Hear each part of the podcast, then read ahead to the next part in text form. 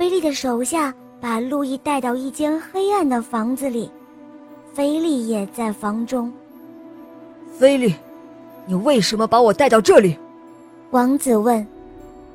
我是为了保护你，这里有条秘密通道，跟我来吧。菲利骗王子。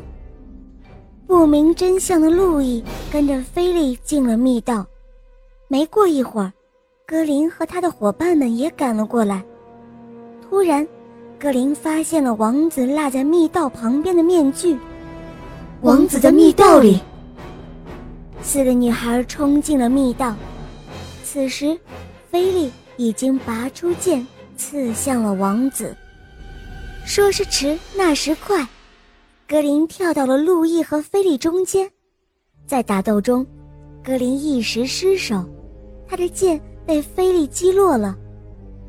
菲利奸笑着说：“等我把你们两个都杀了，我就可以告诉别人，是你杀了王子，而我除掉了杀害王子的凶手。”说完，他持剑向格林刺去。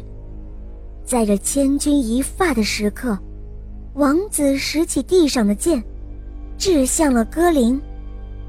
格林伸手接住剑，这次他全力以赴，打败了菲利。卓费先生把菲利带走了，女孩们也赶来了。可以让我看看救了我的人是什么模样吗？路易微笑着说。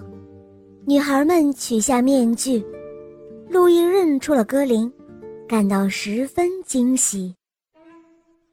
在路易的加冕礼上，他对众人宣布：“格林、艾蕾娜、云妮、薇薇卡正式加入王室剑客护卫队。”四位女剑客戴着漂亮的礼帽，接受大家的欢呼致敬。这时，天空中飘下了许多彩色的纸片，大家抬头一看，呵。原来路易设计的热气球成功升天了。路易走到格林面前，羞涩地对他说：“你还愿意和我一起乘坐热气球飞行吗？”格林刚想答应，卓费先生骑马过来了。